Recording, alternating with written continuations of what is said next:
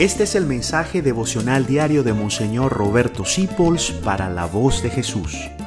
Queremos que la sangre de Cristo no se derrame en vano.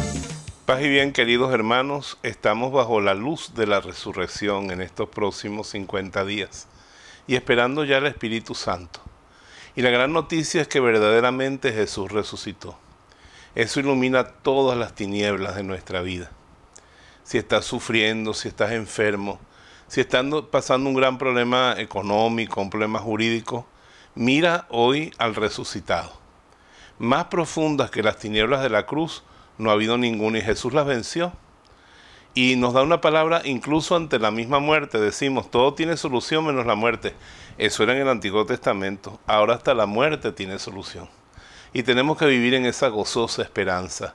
La resurrección de Cristo demuestra que es verdad lo que decía Santa Juliana de Norwich todo va a terminar bien. Porque como dice San Pablo y el Espíritu Santo, Dios conduce todas las cosas para el bien de los que son amados por Él. Y tú y yo somos amados por Él. Cristo resucitó. Pasa el día en esa esperanza y bajo la luz de la resurrección mañana comenzamos en los devocionales a hacer el vía luz y el camino de luz que surge de la resurrección de Cristo. Dios te bendiga en tu jornada. Gracias por dejarnos acompañarte. Descubre más acerca de la voz de Jesús visitando www.lavozdejesús.org.be. Dios te bendiga rica y abundantemente.